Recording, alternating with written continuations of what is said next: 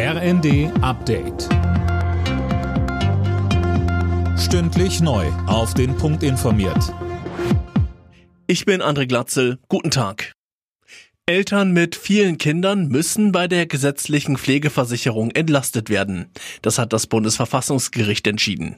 Mehr von Tim Britztrup. Die Karlsruher Richter begründen das damit, dass Eltern mit vielen Kindern einen höheren Erziehungsaufwand haben als kleinere Familien. Im geltenden Beitragsrecht werde das aber nicht berücksichtigt.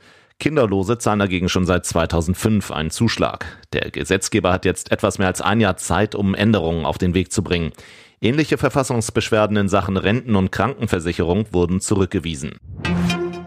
Beim Weltwirtschaftsforum in Davos hat der ukrainische Präsident Zelensky dem Westen vorgeworfen, nicht vereint an der Seite seines Landes zu stehen.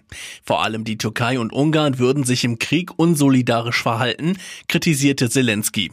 Ungarn blockiert weiterhin ein Ölembargo der EU gegen Russland. Die Türkei ist gegen einen NATO-Beitritt von Schweden und Finnland. Die Ampelkoalition will heute den Gesetzentwurf zur Aufteilung der CO2-Kosten zwischen Mietern und Vermietern auf den Weg bringen.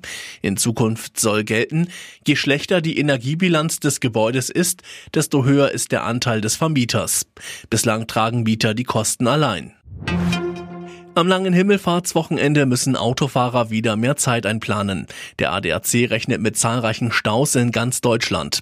Losgehen soll's bereits heute Nachmittag.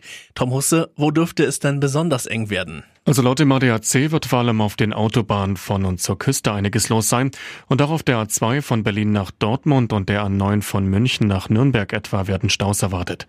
In vielen Bundesländern wie Berlin, Sachsen oder Schleswig-Holstein ist der Freitag nach dem Feiertag offiziell schulfrei.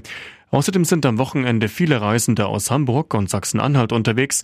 In beiden Ländern enden einwöchige Ferien. Alle Nachrichten auf rnd.de